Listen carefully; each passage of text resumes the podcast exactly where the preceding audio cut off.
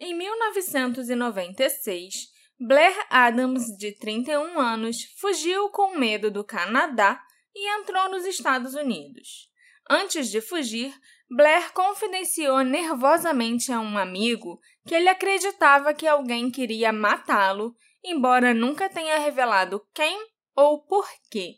Dias depois, Blair foi encontrado morto em Knoxville, no Tennessee. Ele fugiu com medo do Canadá. O Canadá é um lugar É um assustador. lugar perigoso, muito assustador. Ok. Bora. Ué, fugiu do Canadá com medo? Ah, deixa assim.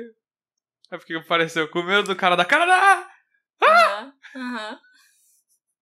Vê aquela, Knoxville, você lembra desse nome? vê aquela folha vermelha. Uhum.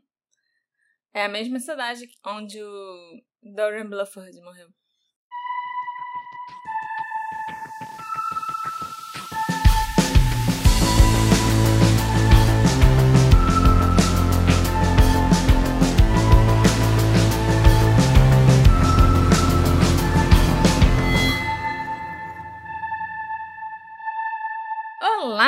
Ouvintes queridos! Tudo bem com vocês? Sejam bem-vindos ao novo episódio do Detetive do Sofá.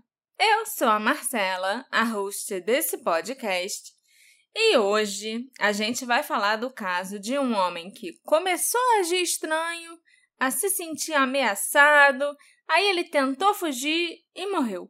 E é lógico que, assim como todos os outros casos aqui, esse também continua sendo um mistério até hoje, Alexandre. Mas antes, eu quero avisar pra todo mundo uma coisa um pouquinho diferente. Não se torne nossos apoiadores. Oi? Porque eu sei que você não quer entrar no nosso grupo de apoiadores super bacana, cheio de fotos de pet, onde as pessoas discutem os casos, tanto os nossos quanto os por aí. Então, se você não quiser isso, continua assim, não faz nada e não se torne o nosso apoiador. Também, se você não quiser ser agradecido no final desse episódio, você também não deve se tornar um apoiador nosso. Se você Entendeu? não quiser ver gravações de episódios ao vivo, não se torne nosso apoiador. Quem quer isso, né? não Quem sei. Exatamente. Né? Então, esse é o recado que eu tenho pra dar hoje. Mas então, Marcela, Não me, Me conte con- o que você. O Não caso me- de hoje? não me conte a história do Blair. Mas o, eu ia comentar, na verdade, que eu achava que a Blair era uma mulher. Pois é, eu também, quando eu comecei a ler, tipo, sobre esse caso. Ah, o caso de Blair Adams. eh, the, per, the A person who thought was being stalked, blá blá blá blá blá. Aí do nada eu ri. Aí eu, hã? Ah, então Blair é homem. Tá se falando Porque muito inglês a e não é Blair- todo mundo que, que entende gente falando inglês, entendeu? É Então, porque a história é em inglês, então, tipo, sei, do- mas- no meio de vários, vários pronomes, ou falta de pronome, né? Porque o inglês é uma língua mais neutra. Do nada tinha um ele. Aí eu, ué, o que tá acontecendo? Blair não é a amiga da Serena de Gossip Girl? Mas não era, era um cara. Não, e eu até achei que era uma mulher porque eu pensei, ah, Marcela fez um episódio de um barco que sumiu. Com quatro homens. Com tá na quatro hora de uma homens. mulher. É isso aí. Conta a história da Blair. Do Blair. Do Blair, é. Blair Adams era um homem canadense de 31 anos de Surrey, na Colômbia Britânica. Um jovem tipicamente alegre, o Blair era uma pessoa divertida e amigável que gostava da companhia de outras pessoas. Empreiteiro de uma empresa de construção, o Blair era um trabalhador esforçado que gostava do seu trabalho e o fazia muito bem.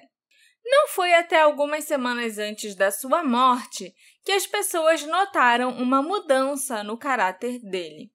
De acordo com a sua mãe, Sandra Edwards, o Blair começou a ter mudanças de humor e ele de repente explodia, ficava irritado e ele estava com um pavio muito curto. A Sandra disse que algo estava obviamente muito errado com o filho dela. O Blair não estava dormindo bem, ele andava meio assustado e muito ríspido nas respostas. Ela perguntou inúmeras vezes o que estava acontecendo, porque ela sabia que tinha alguma coisa errada. Mas ele sempre respondia que não podia falar sobre isso. E até hoje a Sandra não sabe o que o estava incomodando ou o que ele estava escondendo. Chegou a um ponto em que todos que conheciam o Blair podiam notar que tinha alguma coisa de errada com ele. Depois de dois anos sóbrio, ele parou de frequentar as reuniões do Alcoólicos Anônimos. E ele também começou a deixar o local de trabalho destrancado, ele ficou mais relapso e depois ele simplesmente pediu demissão, sem nem aparecer para receber o seu pagamento, o seu último contra-cheque, dizendo que ele não sabia se ia poder continuar trabalhando ali. Seus colegas de trabalho chegaram a sugerir que o Blair procurasse um médico. Ele também disse para a mãe dele, a Sandra, que as pessoas estavam espalhando boatos sobre ele. E para alguns amigos próximos, o Blair afirmou que ele temia que alguém o matasse. E como a gente viu, ele estava certo. Seis dias antes da sua morte, numa sexta-feira, dia 5 de julho de 96, o Blair retirou quase todo o seu dinheiro da conta bancária que ele possuía no Canadá e ainda esvaziou seu cofre. Ele tirou todos os objetos de valor que ele guardava nesse cofre alugado no banco, colocou tudo numa pochete e levou com ele. O que, que tinha de valor nesse cofre? Ah, tinham várias joias de família que era ele que guardava. Tinha barras de ouro, que valem mais do que dinheiro. Sim. Tinha, eu acho que umas 10 barras de ouro, assim. E eram barras bem pesadas, sabe? Tinha várias moedas de ouro e moedas de platina. Não sei nem como que ele conseguiu isso. Onde tem moedas de ouro e platina? E tinha dinheiro mesmo em espécie. E esse dinheiro estava em moeda americana, dólar americano, dólar canadense. Tinha também é, moeda da Alemanha. Na época eu acho que era o marco alemão. E ainda não existia o euro, então era moeda da Alemanha. E eu acho que também tinha algumas libras. Então, assim, ele foi lá e ele esvaziou a conta, esvaziou o cofre e saiu por aí carregando tudo numa pochete. Que pochete? Barra de ouro na pochete? Barra de ouro na pochete. O Blair disse para a mãe dele, a Sandra, que algo o estava incomodando. E de repente, assim, do nada, ele resolveu fazer uma viagem para a cidade de Courtney, também na Colômbia Britânica, para visitar um tio. E o tio nem estava em casa. O cara foi em outra cidade para visitar alguém sem avisar e ainda foi à toa, aparentemente, né? A não ser que ele tenha feito outra coisa secreta na cidade. Na manhã de domingo, dia 7 de julho de 96, o Blair pegou o carrinho dele, um Chevette, e dirigiu até a cidade de Victoria. E de lá, o Blair tentou embarcar numa balsa para Seattle, nos Estados Unidos. Ele não conseguiu? Tentou, mas não conseguiu? Pois é. As autoridades de imigração dos Estados Unidos o sinalizaram como um possível traficante de drogas. Eles viram um cara com uma pochete. Exatamente. Estufada. Mas foi isso que aconteceu. Era um homem jovem, solteiro, viajando sozinho com muito dinheiro, com joias e até com barra de ouro, numa pochete. E também tinha algumas coisas numa mochila. Mas isso é algo que realmente chama atenção. Não, o cara tava com um comportamento estranho, pelo que você falou, às vezes dá na pinta também. Pois é. E essas suspeitas da imigração se intensificaram ainda mais quando o Blair mentiu sobre os seus antecedentes criminais. Quando perguntaram para ele se ele tinha antecedentes, né, se ele já tinha sido acusado ou condenado por algum crime no Canadá e tal, o Blair disse que não, mas na verdade ele já tinha sido condenado por porte de drogas e por agressão. Aí é foda, né? O cara já tenta entrar no país com várias coisas valiosas sem declarar, cheio da grana e ainda mente na imigração. Aí é lógico que não iam deixar ele entrar. Eu imagino que deve ser difícil a imigração americana te rejeitar com você vindo pelo Canadá. Exatamente. Então, depois de ter sua entrada nos Estados Unidos negada, o Blair saiu da cidade de Victoria e ele dirigiu até Vancouver para visitar uma namorada. Eu acho que namorada não é nem bem a palavra certa, era mais uma garota com quem ele saía de vez em quando. Eles não eram fixos e o Blair também tinha uma namorada na Alemanha, mas ele foi lá em Vancouver visitar essa garota. E depois disso, ele ainda foi para New Westminster para visitar um amigo e foi para Surrey visitar a mãe. O cara resolveu fazer um tour pelo Canadá. E foi com a mãe dele que o Blair passou mais tempo. Enquanto os dois conversavam, ele chegou a chorar, contando para ela que tinha largado o emprego. O mesmo emprego do qual ele tinha se gabado para ela uma semana antes. E ele também disse para a mãe que ele não queria ficar sozinho no apartamento dele e parecia muito ansioso. Então, ele passou a noite, essa noite, pelo menos, né, na casa da mãe.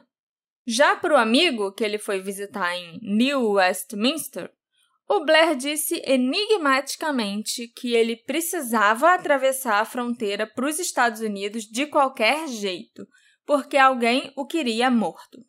Então, na manhã de segunda-feira, 8 de julho de 96, o Blair pegou as coisas dele, pegou a mochila, a pochete, deixou a casa da mãe, onde ele tinha passado a noite.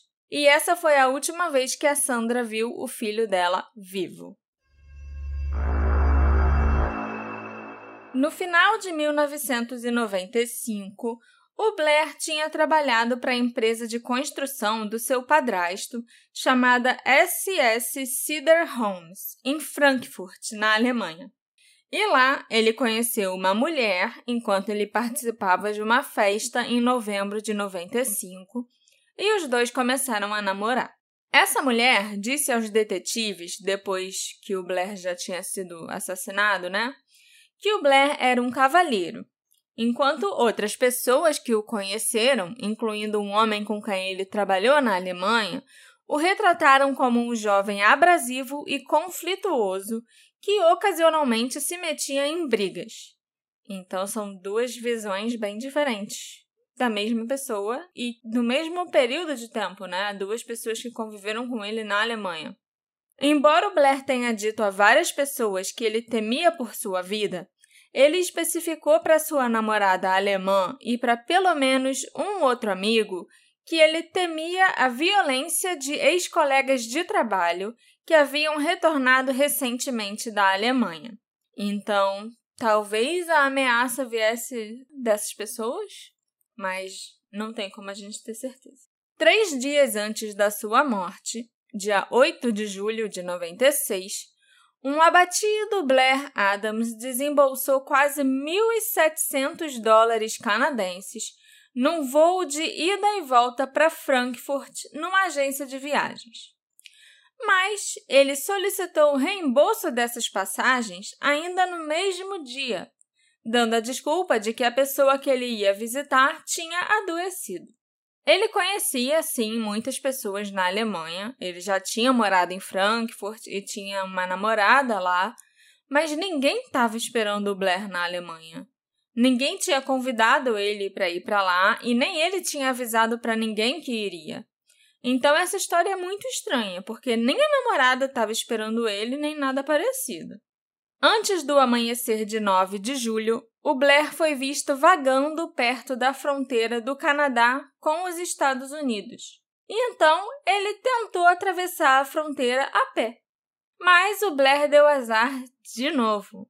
Dessa vez, as coisas deram errado porque as autoridades da Pacific Highway Border Crossing, que é quem controla lá a fronteira, né, do, uma parte pelo menos da fronteira do Canadá com os Estados Unidos, notaram que o Blair tinha pequenos arranhões nas mãos e nas pernas. E além disso, o Blair combinava com a descrição de um suspeito de roubo de carro. E um carro azul roubado em Vancouver tinha acabado de ser encontrado próximo do local onde o Blair tentou atravessar a fronteira. Mais uma vez, eu não culpo os agentes de terem impedido o Blair de entrar nos Estados Unidos, não. O Blair parecia bem atordoado, mas ele afirmou para os agentes que ele era inocente. Como a polícia não tinha provas que ligassem o Blair ao carro roubado que tinha sido encontrado ali perto, ele foi libertado de volta no Canadá. E sabe o que é mais estranho disso tudo, Alexandre? Hum. É que depois que o Blair foi assassinado, uma amiga dele, ao ser interrogada pela polícia, disse para as autoridades que ela tinha visto o Blair no dia anterior em Vancouver dirigindo um carro azul. Ela tinha estranhado, porque ela conhecia o Chevette que ele tinha, mas não era o Chevette que ele estava dirigindo no dia 8 de julho, aparentemente, e sim um carro azul, igual o carro roubado que foi encontrado perto da fronteira onde ele estava tentando atravessar. E foi negado porque ele batia com a descrição do ladrão. Sim. Então, né? Eu, assim, né? Dá pra concluir que. Que ele era, assim, o ladrão do carro, talvez? Tava jogando GTA da vida real. Mas por que, que ele roubaria um carro se ele já tinha outro carro? Ia largar o carro e atravessar a fronteira a pé? Nada faz sentido. O Blair foi muito persistente e desistir de entrar nos Estados Unidos não era uma opção para ele, seja lá por qual motivo. Então, na tarde do dia 9 de julho, o Blair abandonou seu Chevette no Aeroporto Internacional de Vancouver e ele alugou um Nissan Altima lá. Em sua terceira tentativa, ele finalmente cruzou a fronteira para Seattle sem problemas. Aí, Alexandre, você pensa: ah, ele vai aproveitar o Nissan alugado para dirigir pelos Estados Unidos, então, né? Já que ele alugou o carro, agora aproveita. Largou o carro, o carro, dele lá, vai. Ele largou o carro para lá e sumiu. Sumiu não, porque a gente sabe o que aconteceu, o que, que ele fez, mas ele realmente largou o carro no aeroporto. Sim, ele, ele roubou o carro para largar depois. E é a mesma coisa, já que não funciona com o carro roubado, eu vou com o carro alugado. O Blair, como você bem adivinhou, abandonou o Nissan Altima no aeroporto de Seattle e comprou uma passagem só de ida num voo noturno para Washington, D.C. E o Blair gastou mais de 800 dólares americanos por essa passagem, sendo que se ele comprasse uma viagem de ida e volta, ele pagaria a metade do preço e pegaria o mesmo voo. Ele estava mesmo com muito dinheiro sobrando. O Blair, então, chegou ao aeroporto internacional de Dulles na manhã de quarta-feira, 10 de julho. E lá ele alugou outro carro, dessa vez um Toyota Camry, por volta das 6h45 da manhã. E ele iniciou a viagem de 7 horas até Knoxville, no Tennessee. Quando ele estava na rodovia 20, perto de Zion Crossroads, em Troy, na Virgínia, o Blair bateu com o Toyota alugado no veículo de outro homem, causando pequenos danos nos dois carros. O homem, em quem ele bateu, disse para os detetives que o Blair parecia ser um cara legal, mas ele claramente estava com bastante pressa. Aí os dois trocaram o telefone, né, e tal. Ah, meu carro é alugado, então se trata com a concessionária depois, e blá blá blá. E isso aconteceu na Virgínia, ainda no caminho entre Washington e o Tennessee, né? Knoxville, no Tennessee. O primeiro avistamento relatado do Blair já em Knoxville aconteceu num posto de gasolina em Strawberry Plains Pike, às 5 e meia da tarde, aproximadamente 14 horas antes dele ser encontrado morto. Um motorista do Interstate Repair Service, chamado Gerald Sepp, respondeu a um chamado no posto de gasolina depois que um funcionário ligou dizendo que um cliente, o Blair Adams, estava alegando que a chave do seu carro alugado não funcionava. Então ele precisava de um reboque. Segundo o funcionário do posto, o Blair estava tentando usar uma chave que claramente pertencia a um Nissan de uma locadora quando ele estava dirigindo um Toyota Camry que era até de outra locadora. O Gerald, o motorista do reboque, e o funcionário do posto pediram ao Blair que ele olhasse em seus bolsos para conferir se a chave do Toyota não estava ali. Afinal, se ele chegou no posto dirigindo o Toyota, a chave tinha que estar tá por ali em algum lugar. Mas o Blair não quis olhar nos bolsos. O Gerald chegou a pensar que o Blair devia ser louco, porque ele estava determinado afirmando que ele não tinha a chave daquele carro, o que era impossível, já que ele chegou ali naquele carro. Mas o Geralt não quis discutir, então, né, ele só rebocou o Toyota Camry até uma oficina mecânica e ele deixou o Blair num hotel próximo chamado Fairfield Inn. Gerald disse que o Blair saiu do reboque e ele estava meio aéreo, assim, sabe? Meio com a cabeça nas nuvens e tal, e ele esqueceu a mochila dele. Então, quando o Gerald já estava quase chegando no posto, ele notou aquela mochila no chão. Aí ele voltou lá no hotel, no Fairfield Inn, e entregou a mochila para o Blair. Ele também disse que tinha alguma coisa errada com o Blair, porque ele parecia muito fora do ar. Ele não parecia exatamente estar confuso, também não parecia estar drogado, mas a mente do Blair não estava funcionando corretamente por algum motivo. A polícia ligou para o Gerald na manhã seguinte e o informou sobre a morte do Blair e ele foi levado para um interrogatório e foram coletadas amostras do seu DNA, do seu cabelo, essas coisas todas assim. E lógico, ele não tinha nada a ver com, nada a ver com, com, a, morte com a morte do Blair. E a chave supostamente perdida do Toyota? Você quer saber onde ela estava, Alexandre? Com Blair. É. A chave do Toyota e a chave do Nissan foram encontradas ali pertinho do corpo do Blair. Mas a gente ainda Esse vai cara, chegar lá. ele queria muito se livrar dos carros. É, Ele mas essa- podia essa só ter largado em algum lugar. Não precisava fazer to- todo esse, esse show no posto de gasolina, né? No então recém-inaugurado Fairfield Inn, localizado próximo ao local onde o corpo do Blair seria descoberto mais tarde, ele continuou a exibir um comportamento estranho. O Blair pediu um quarto e usou uma nota de 100 dólares para pagar por aquela noite. Isso era por volta das 19 horas. E ele simplesmente deu o dinheiro, deu a nota de 100, virou as costas e saiu do hotel e foi embora sem esperar o troco. O recepcionista do hotel chegou a ligar várias vezes para o quarto dele, mas o Blair não estava. Ele alugou o quarto, mas ele nem entrou nenhuma vez no quarto que ele alugou. O vídeo da câmera de segurança da entrada do hotel mostra o Blair entrando e saindo do saguão cinco vezes em 40 minutos. Isso antes dele fazer o check-in e pedir um quarto. Depois do check-in, o Blair colocou a chave, o cartão, né, do quarto no bolso. Mas ao invés de ir para o quarto, ele saiu do hotel pela porta da frente e nunca mais voltou. Eram 19 e 37 da noite e essa foi a última vez que o Blair foi visto com vida. Pra que se dar o trabalho de alugar um quarto se você não vai nem entrar nele pra nem deixar, sei lá, sua mochila, sabe? Eu acho que ele queria. que ele devia já estar chamando atenção, entrando e saindo do hotel. E os funcionários já deviam estar olhando pra ele. Sim. Então, ele devia, ah, se eu alugar um quarto, ninguém vai, mais vai me olhar estranho. Entendeu? Mas por quê? Por que ficar nessa indecisão de tipo, entra e sai, entra e sai, entra e sai? Não sei, você que vai me sabe? contar o resto da história. Segundo uma das funcionárias do hotel, chamada Tika Hartfield, o Blair parecia paranoico. Ele estava muito nervoso, agitado, parecia estar esperando que alguém viesse atrás dele, embora não houvesse mais ninguém lá.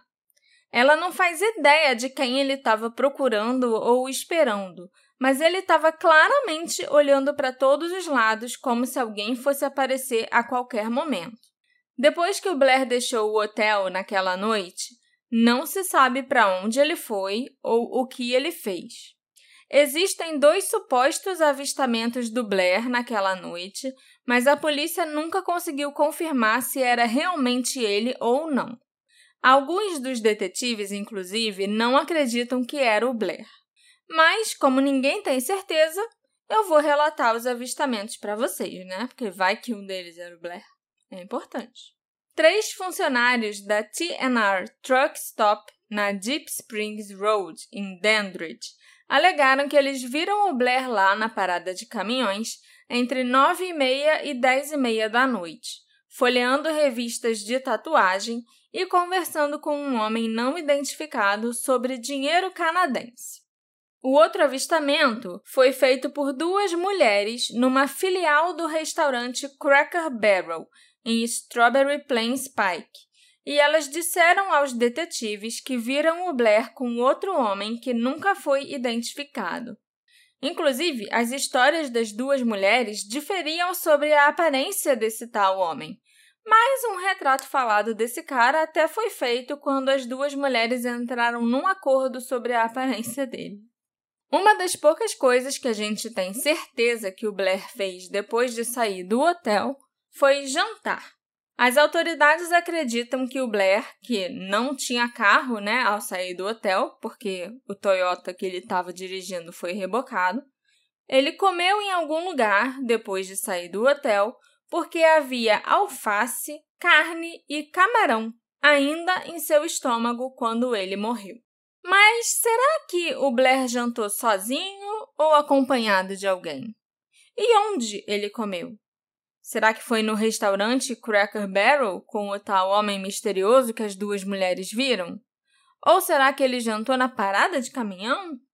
Ou será que em nenhum dos dois lugares e os dois avistamentos eram falsos?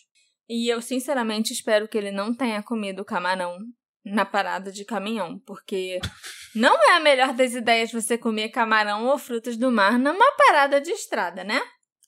Mas, como a gente já sabe, não foi o camarão que levou o Blair à morte. Ele foi assassinado. Hey, você se interessa por crimes reais, serial killers, coisas macabras e tem um senso de humor um tanto quanto sórdido? Se sim, você não está sozinho. Se você precisa de um lugar recheado de pessoas como você, Venha conhecer o podcast Pátria Amada Criminal. Todas as semanas tentamos entender o pior da humanidade. Nesse processo a gente ri, chora, fica brava, fofoca, porque afinal de contas é assim que a gente fala quando está entre amigos. Suas novas melhores amigas trevosas estão aqui no Pátria Amada Criminal.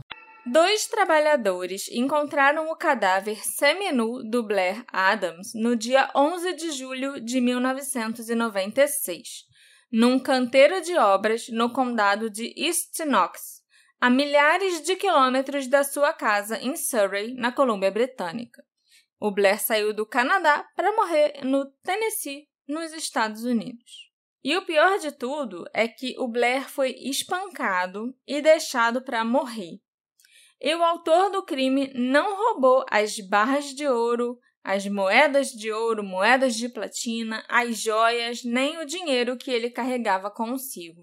As autoridades acreditam que o Blair não conhecia ninguém no Tennessee, onde ele morreu.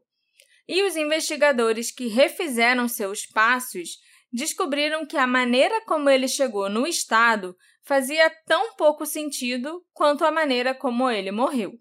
David Davenport, um ex-agente do Tennessee Bureau of Investigation, que é né, a Polícia Estadual do Tennessee, disse que esse caso é um dos mais misteriosos que ele já viu. E olha que o homem é chefe da unidade de casos arquivados do gabinete do xerife do condado e supervisiona cerca de 40 casos de homicídios não resolvidos, incluindo o do Blair. Ninguém foi acusado pelo assassinato do Blair até hoje, e todas as pistas foram seguidas, foram analisadas, mas não deram em nada. Só existe uma evidência de DNA nesse caso, que é uma mecha de cabelo que o Blair estava segurando na mão dele. Eu tava pensando que você falou mais cedo que. Cabelo foi colhido, né? É, do. Do, do Geralt. Isso, do motorista do reboque. Isso. À primeira vista, os dois homens que encontraram o corpo do Blair pensaram que ele era um vagabundo que tinha resolvido ir dormir ali naquela obra. Mas uma inspeção mais aprofundada revelou que o homem estava morto e que ele carregava ouro e dinheiro demais para um sem-teto. Os dois homens chegaram no trabalho em torno das sete da manhã. Eles eram membros de uma equipe que estava construindo um hotel no Crosswood Boulevard. Milhares de dólares em dinheiro canadense, alemão e americano foram encontrados ao redor do corpo do Blair, espalhados assim em volta dele, e também nos bolsos da sua calça jeans. O proprietário de uma empresa de tapume, que também trabalhava ali naquela obra, chegou a roubar uma nota de 100 dólares e uma nota de 10 dólares do corpo do Blair. Mas aí alguém caguetou ele para a polícia e ele teve que devolver. Outro dia eu te perguntei: se você encontrasse um corpo cheio de dinheiro. Você, você... vai perguntar isso aqui no podcast para eu responder para todo mundo? Você vai fazer isso comigo? Você pegava o dinheiro E se você soubesse que ninguém ia saber que você pegou o dinheiro, Não. você pegava o dinheiro? Então, o que eu te respondi aquele dia vai ser a mesma resposta que eu vou dar hoje. Depende. Depende de como eu tiver no dia que eu encontrar. Entendeu? Se eu tiver num dia bom e tal, no meu modo mais detetive e curiosa e tal, aí eu não ia pegar o dinheiro, ia chamar a polícia correndo e ia querer saber todos os detalhes do crime e tal.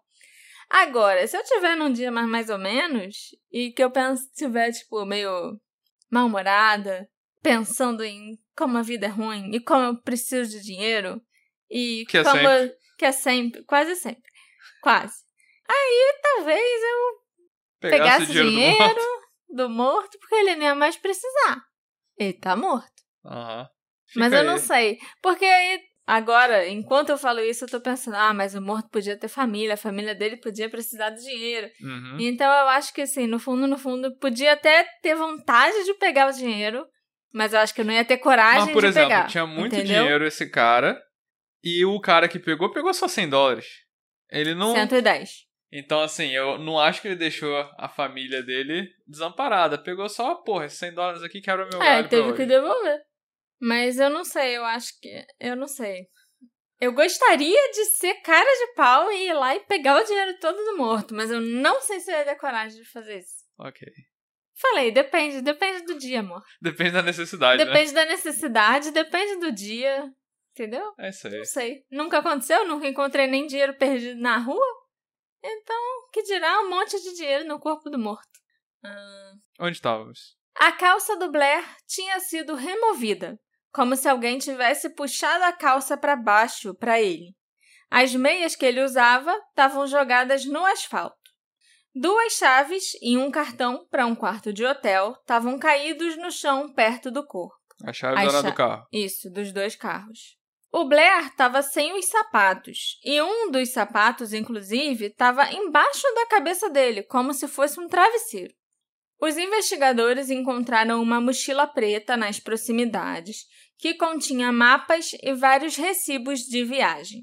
Além disso, uma pochete recheada com barras de ouro, moedas de ouro e platina, joias e blá blá blá, e um monte de coisa, até um par de óculos de sol. One Piece. É, também estava ali do lado do morto. E essa pochete ainda estava aberta, sabe? Tipo, dava pra você, só olhando, você ver tudo que tinha lá dentro, inclusive as barras de ouro que valem mais do que dinheiro. Mas o conteúdo da pochete estava ali, intocado. Segundo o resultado da autópsia, o assassino espancou o Blair, como eu, né, já adiantei para vocês. Mas o golpe fatal que ele recebeu foi tão forte que rompeu o seu estômago e ele morreu por causa do choque séptico. O Blair também levou um golpe na cabeça que cortou a sua testa com algum tipo de arma, provavelmente um porrete ou um pé de cabra. O Blair tentou lutar com o seu atacante e as suas mãos estavam ensanguentadas, como se ele tivesse levantado as mãos para tentar se proteger ou se defender. Os investigadores conseguiram recuperar uma longa mecha de cabelo de outra pessoa que estava nas mãos do Blair, e essa é a única evidência física significativa desse caso.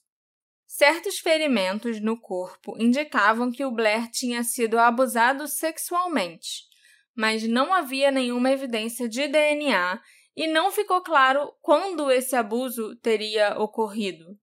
As autoridades recolheram e testaram diversos itens da cena do crime, como pedaços de vergalhões e outras coisas assim que são usadas em construção, mas eles não conseguiram identificar a arma do crime, o que teria sido o objeto que. Perfurou o estômago. Não, não. O objeto que acertaram na cabeça do Blair, que fez Ah, o tá. corte na testa dele. O estômago não tinha nada por fora que, tipo, mostrasse que o estômago se rompeu, entendeu? Uhum. O estômago dele não foi perfurado nem nada. Foi um golpe tão forte que fez o estômago dele explodir por dentro. Embora o Blair tenha lutado contra o vício no passado, os relatórios toxicológicos da autópsia não mostraram drogas ou álcool em seu sistema. Ele também nunca havia sido oficialmente diagnosticado com nenhum tipo de doença ou transtorno mental. A única pessoa que relatou ter ouvido algo fora do comum na noite em que o Blair foi morto foi um segurança de uma empresa próxima. Ele disse aos detetives que ouviu um grito por volta das três e meia da manhã e ele acreditava que a voz era de uma mulher. É, você falou que era uma mecha longa. Eu pensei que podia ser de uma mulher. Ou um homem de cabelo comprido. Não, mas agora o cara falou que ouviu um grito de uma mulher, então, sabe, é isso que eu tô. Mas será? Será que o cara ouviu um grito de uma mulher? Ou será que ele ouviu um grito agudo e presumiu que era de uma mulher? Inicialmente, a polícia pensou na possibilidade que a morte do Blair pudesse ter sido uma tentativa de roubo que deu errado. Mas essa hipótese foi descartada quando ficou óbvio que nenhum dos seus objetos de valor e seu dinheiro foram roubados. Se a jornada do Blair até o Tennessee foi motivada por tráfico de drogas, por um encontro romântico ou realmente para fugir de alguém que o estava ameaçando, seus amigos, parentes, colegas de trabalho e namoradas pareciam não saber. Nenhum deles acreditava que ele tivesse envolvido com o tráfico de drogas e nenhuma ligação para os Estados Unidos tinha sido feita da casa dele. As contas de telefone do Blair foram analisadas e ele não fez nem recebeu nenhuma chamada de lá. E vamos lembrar também que era 96, né? Então ainda não era comum as pessoas terem relacionamentos virtuais e tal. Você já comentou, mas eu esqueci. Não foi encontrado drogas no sistema dele? Não. Nem nada assim? Não. Nem drogas, nem álcool. Nem no estômago? Não. Quer dizer, o estômago dele se rompeu.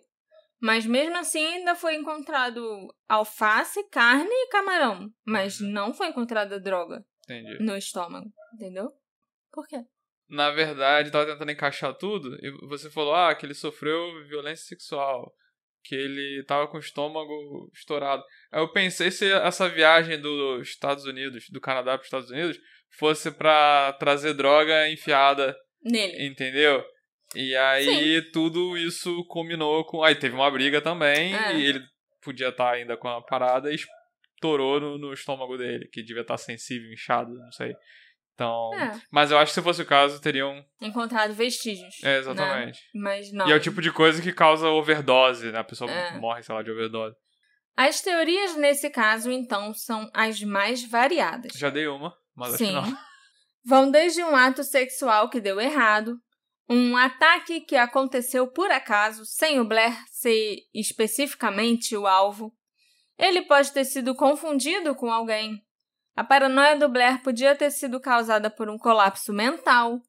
Ou até mesmo o Blair podia estar certo e alguém realmente o estava perseguindo e conseguiu matá-lo.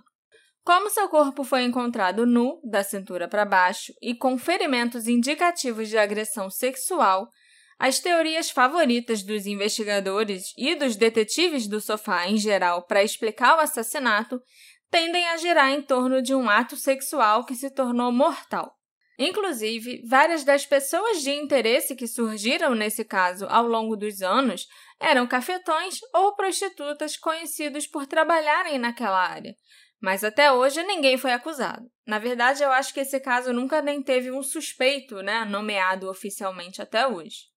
Uma parada de caminhões perto da cena do crime e do hotel onde o Blair se hospedou, mas não, não era a mesma parada de caminhões onde ele pode ter sido visto pelas testemunhas, servia como foco de prostituição na época. Então, o xerife Jimmy Jones, esse é o nome do xerife de verdade, é três. Vamos só falar xerife Jones, tá? O xerife Jones acredita que ele deve ter pegado alguém lá na parada, né? Ele foi lá para contratar os serviços de um profissional ou uma profissional especializada. O Blair e essa outra pessoa podem ter começado o ato, mas as coisas ficaram violentas. Ou então eles nunca nem começaram nada e o Blair foi meio que enrolado, né, por essa pessoa e foi morto. Ou talvez, se fosse uma prostituta, talvez ela tivesse um cafetão por perto e ele por algum motivo resolveu enfiar a porrada no Blair. O detetive Davenport acredita que o ato sexual pode ter sido cometido num veículo, seja esse ato consensual ou não, né? E quando uma luta ou briga começou, o assassino pode ter atingido o Blair na cabeça, o jogado na estrada e o atingido enquanto dirigia, o atropelado com o carro enquanto dirigia. O detetive Davenport também acredita que o golpe fatal no estômago do Blair pode ter sido causado pelo para-choque dianteiro de um veículo. Mas o xerife Jones discorda. Ele acha que o que rompeu o estômago do Blair foram vários chutes. E tem uma coisa que eu ainda não mencionei, que eu vou entrar em detalhe mais pra frente, é que, segundo a mãe do Blair, ele era bissexual. Ele já tinha tido relação com um homem antes, e aí depois disso ele voltou a, a ter relacionamentos com mulheres, e então, assim, tipo. Bissexual. Não seria, não seria atípico, sabe? Não seria estranho se ele tivesse tendo relação com um homem ao invés de uma mulher dentro do carro. E por isso que a briga teria sido tão violenta, entendeu? Uhum. Tipo, ele começou a brigar com o cara e levar vários chutes e o estômago dele se romper. Mas também podia ser uma mulher, já que foi um grito feminino que o segurança ouviu. Tudo se encaixa. E ao mesmo tempo nada se encaixa. Completamente. Pessoa que é bissexual, acho que tudo encaixa mesmo. Ah, mas é, tipo, pode ter sido um homem, pode ter sido uma mulher. Ele podia estar no carro com um homem, ele podia estar no carro com uma mulher. Pode ser tudo. Eu vou tentar isso tudo, mas assim, foi algo que eu tava pensando, tipo, Sim, ok. tudo, abre pra tudo. Parece algo babaca que eu falei, então por isso que eu quero deletar. Mas Não, não é babaca. É, é tipo, eu achei que era uma piada, por isso que eu falei, ai amor, que piada ruim, entendeu? ok. Mas, ok, entendi. Você tava falando sério. Após 26 anos, algumas pessoas que poderiam saber mais sobre o assassinato do Blair provavelmente estão mortas ou já estão na prisão, né? Sei lá, alguma coisa assim. E com escassas evidências físicas, desvendar esse mistério vai exigir que alguém resolva abrir a boca e contar o que sabe. E será que a Sandra, a mãe do Blair, deixou escapar que ela sempre soube mais do que dizia numa entrevista recente, Alexandre? Hum. Numa conversa telefônica com o jornalista Travis Dorman, que tentou trazer a atenção de volta para o assassinato do Blair e que também foi a minha fonte no caso do Dorian Blufford, nosso episódio 12, do qual eu sinto bastante orgulho. O Travis é um cara muito legal. A Sandra, nessa conversa com ele, descreveu seu filho como um rapaz gentil e ambicioso e disse que não acreditava que ele estava sofrendo de alguma doença mental nas semanas anteriores à sua morte. A Sandra também afirmou que o Blair já havia se envolvido romanticamente com um homem, um colega de quarto que ele teve no início dos anos 90. Ela afirmou que os dois rapazes agiam. Ó, isso eu tô falando as palavras dela, tá, gente? Não sou eu que acho isso, não. Só para deixar claro. Porque o que ela falou foi meio esquisito. Mas ela disse que os rapazes agiam de uma forma um pouco estranha, que riam muito juntos e que ela achava meio esquisito aquele relacionamento. Mas depois o Blair voltou a ter um relacionamento heterossexual, então ela nem pensou mais nisso por muitos anos. Por isso que Mas ela quis... sabia que era um relacionamento? sabia. Ou ela achou estranho ele ter um, um colega de quarto que eles Não. riam muito? Ou Não. ela achou estranho ela ter um namorado e eles riam muito? O que, que ela sabia oficialmente? Ela sabia que os dois eram namorados. Uhum. Ela achava estranho os dois namorarem. E Ok. ela achava estranho, tipo, ah, eles ficam, são muito afetados. Ficam dando muita risadinha por aí, fica se mostrando muito juntos, muito carinhosos, muito. Ok. Entendeu? Eu- era nesse sentido que ela quis dizer. O sentido preconceituoso, óbvio. E a Sandra ainda falou isso completamente do nada. Porque nem o Travis, nem ninguém tinha questionado a sexualidade do Blair até então, até essa entrevista que ela deu pro Travis em 2017. E isso, sinceramente, não me parece fazer a, menor diferença no caso, sabe? Mas eu posso estar errada. Tem gente que acha que ele foi abusado sexualmente, tem gente que acha que ele só tinha feito sexo consensual com um cara antes de morrer.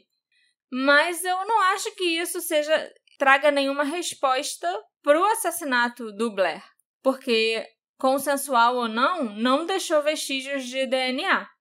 Então, a gente nunca vai saber o que, que aconteceu ou com quem ele se relacionou.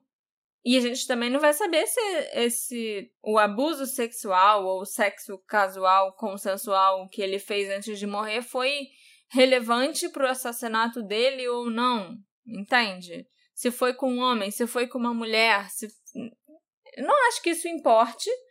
E acho sim que foi muito esquisito. A mãe do cara resolver falar isso do nada depois de 22 anos, praticamente, 21, 22 anos.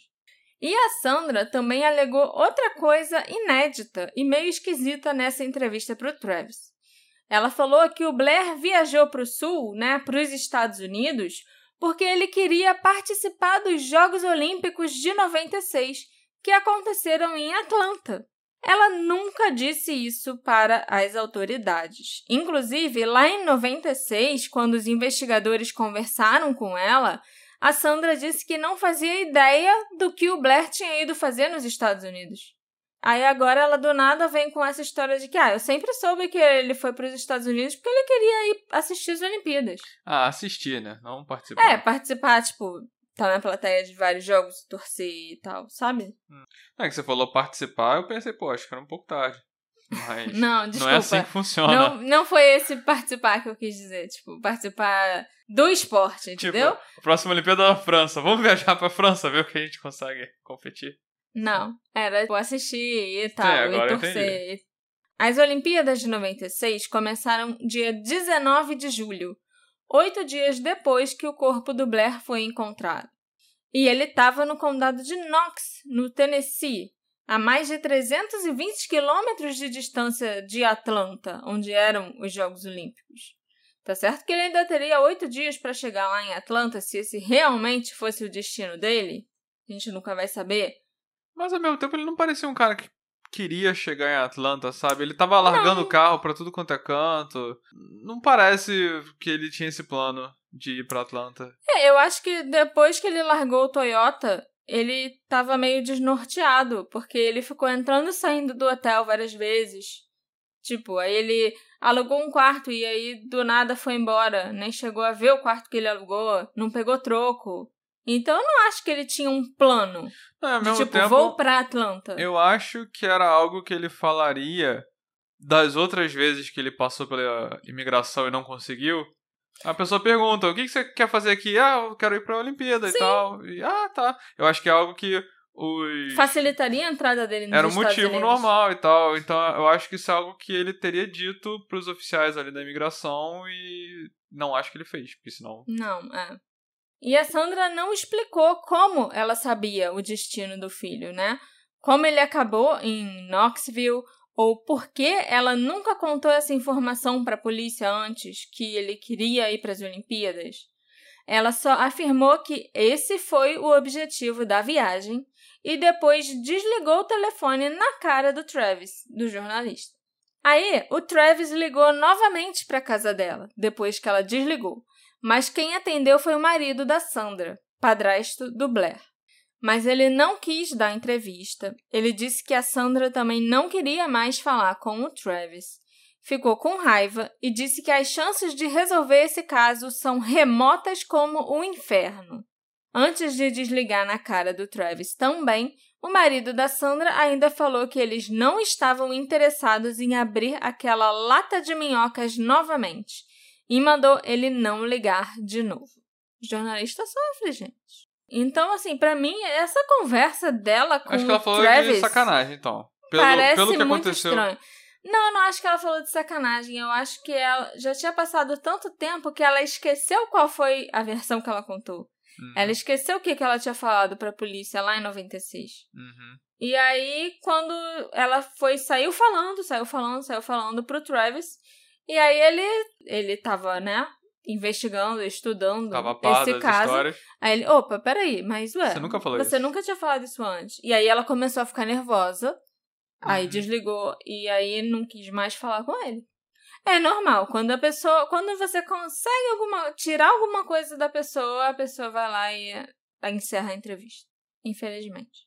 Outra coisa que eu acho muito interessante nesse caso é como o Blair parece ter feito tudo o que ele podia para despistar alguém que poderia estar atrás dele. Se a gente parar para pensar, É, tipo, ele foi largando carros por aí, ele foi comprando passagem e devolvendo passagem, aí compra outra passagem, aí pega um carro e tenta atravessar para os Estados Unidos, aí não, agora eu vou para a Alemanha, e aí larga um carro num aeroporto e depois chama o reboque para pegar o outro carro. Então tem quem suspeite que até aquela primeira vez que ele tentou entrar nos Estados Unidos e não conseguiu, já tinha planejado isso, entendeu? Que isso foi intencional. Ele já sabia que ele não ia entrar de Isso primeira. Não faz o menor sentido. Mas, ah, não, então não vou conseguir entrar, então agora quem quem tá me perseguindo não vai me procurar nos Estados Unidos, porque já sabe que eu fui barrada de entrar nos Estados Ah, Unidos. isso não faz o menor sentido. Eu Assim como te- o voo que ele comprou pra Alemanha. Eu vou Mas falar fala. por que eu acho que isso não faz o menor sentido. Por quê? Porque vai que é. Ele é admitido. Aí ele tá- vai feliz por Aí, conhecer. não, não, eu- meu plano é fingir que eu vou atravessar a fronteira, mas ser rejeitado. Aí ele chega na fronteira, ok, você pode passar. Ele. "Ah, Aí ele- eu nunca cheguei até aqui, eu não sei o que fazer agora. Não, não, não, mudei aí de ideia, era voltar. só ele, ele falar que, tipo... Esqueci minha carteira em casa e Não, voltar. ah, tem antecedentes criminais. Pronto. Não, não, não Sabe? acho que. É porque eu sempre acho que as pessoas.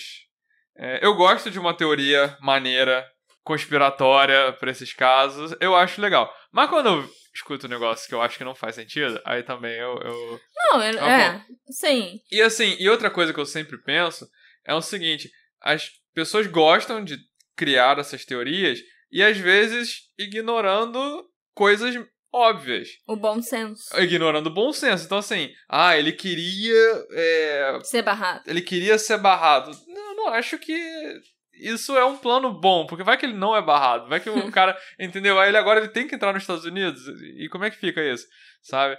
Então, eu acho que não, ele realmente queria, ele o comportamento dele da primeira vez foi bem condizente com o que ele tentou fazer depois, porque ele tentou a primeira vez, falhou porque ele foi identificado como um cara que roubou o carro. Ele falou, tá, então roubar o carro foi o Não, que me pegou. essa foi a segunda vez. Do roubo do carro. A primeira é porque acharam que ele era um traficante que estava entrando num país cheio de dinheiro, de joia, de ouro e mentiu sobre os antecedentes criminais. Então, é, às vezes é isso. Ele aprendeu um pouco com a primeira vez. Aí na segunda vez ele foi um pouquinho melhor. Não, vai que ele não mentiu. Vai que ele passou a agir menos como um traficante. Só que ele caiu no. Porque ele era o, cara que. Roubou um carro. suspeito de roubar um carro. Aí ele pensou, putz, não vale a pena roubar um carro pra atravessar a fronteira a pé. Vamos então alugar um carro. Aí ele foi de carro. A terceira vez ele foi de carro, né? Foi. Foi com o carro alugado. Eu acho que essa a primeira, todas as tentativas dele foram condizentes com alguém que estava tentando e tentando coisas diferentes e tentando evitar os erros das tentativas anteriores, sabe? Sim, acho que você tem razão. Mas eu tenho que falar porque é uma coisa que tá por aí, que as pessoas acreditam que pode acontecer. O Blair claramente estava preocupado e estressado com alguma coisa. E ele nunca disse pra ninguém o que estava deixando ele assim. Ele até disse que achava que ele ia morrer, né? Que alguém ia matá-lo. Mas ninguém sabe até hoje se ele estava sendo paranoico, tipo, no meio de uma crise de saúde mental, ou se era realmente verdade, se tinha alguém atrás dele. E vamos combinar que a sociedade lida muito mal com as questões de saúde mental até hoje. Então a gente não pode descartar nem que o Blair estava falando a verdade e que alguém o seguiu desde o Canadá e o assassinou, nem que ele estava completamente paranoico e que isso gerou uma cadeia de eventos que levou o Blair à morte. Ele fez muitas coisas para tentar cobrir os seus rastros. Então tem uma parte de mim que não acredita que no meio de tudo isso ele ia simplesmente parar no Tennessee, arrumar uma prostituta e fazer sexo inseguro por diversão. Sabe? No meio dessa paranoia toda, ele ia Ficar vulnerável. ficar com tesão e resolver fazer sexo com tanto tesão que ele precisava de uma prostituta, sabe? Então, assim, tanto faz se a paranoia dele tinha fundamento ou não, nesse caso. Eu só não acho que isso se encaixa no momento que o Blair estava vivendo. Entende? A não ser que ele tenha ido lá para encontrar alguém. Porque senão, o cara tá lá paranoico, achando que alguém vai estar atrás dele, que alguém vai matar ele e. Peraí, deixa eu fazer uma pausa pra uma rapidinha. Existe uma possibilidade distinta que, em seu comportamento paranoico e agressivo, o Blair tenha agredido uma mulher, o que poderia explicar o cabelo na mão dele e o grito feminino ouvido pelo segurança. E talvez alguém tenha vindo ajudar a mulher e essa mesma pessoa ou pessoas espancaram o Blair e ele acabou morrendo.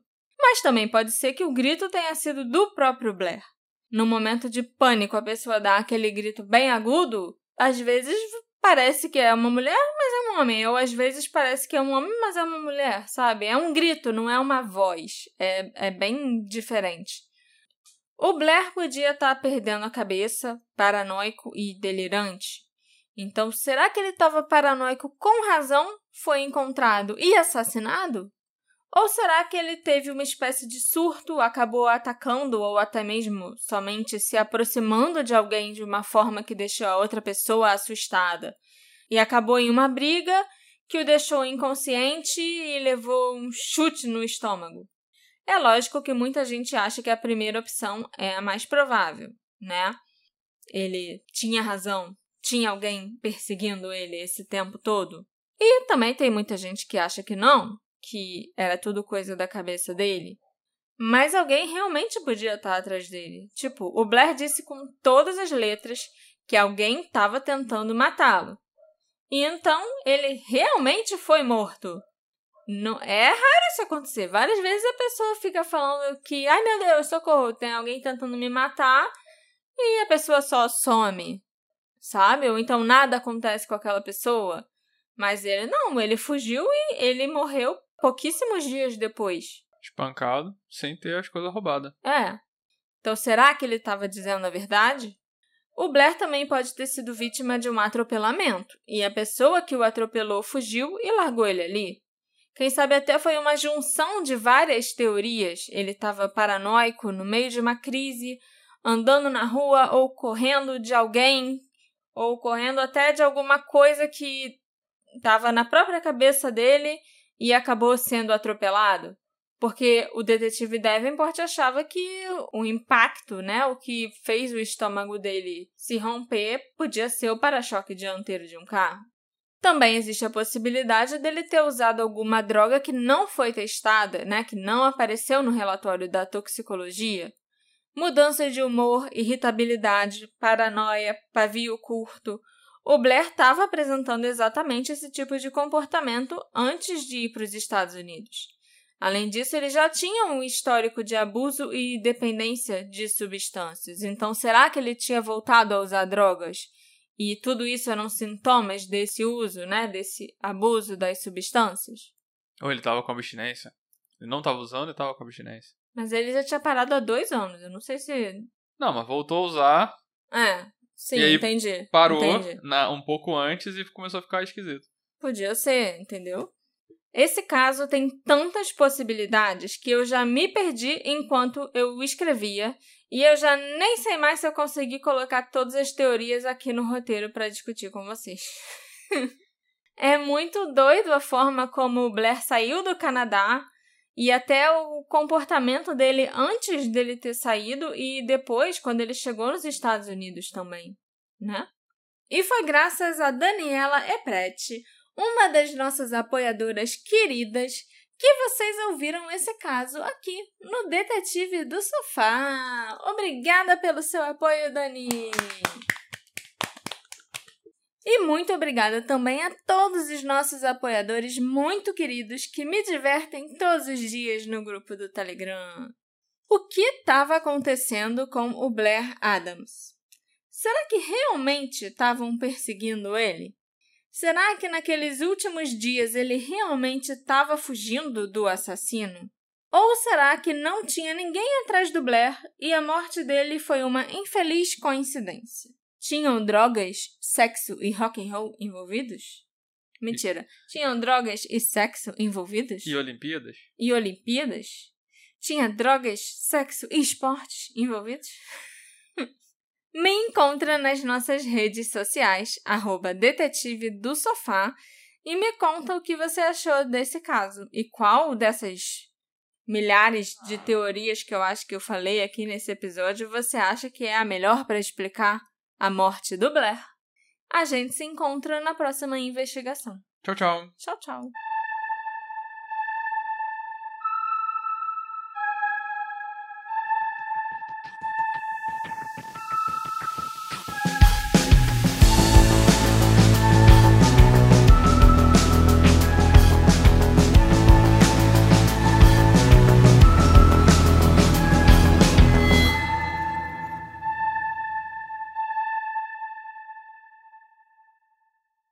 Hey, você se interessa por crimes reais, serial killers, coisas macabras e tem um senso de humor um tanto quanto sórdido? Se sim, você não está sozinho. Se você precisa de um lugar recheado de pessoas como você, venha conhecer o podcast Pátria Amada Criminal. Todas as semanas tentamos entender o pior da humanidade. Nesse processo, a gente ri, chora, fica brava, fofoca, porque afinal de contas é assim que a gente fala quando está entre amigos. Suas novas melhores amigas trevosas estão aqui no Pátria Amada Criminal.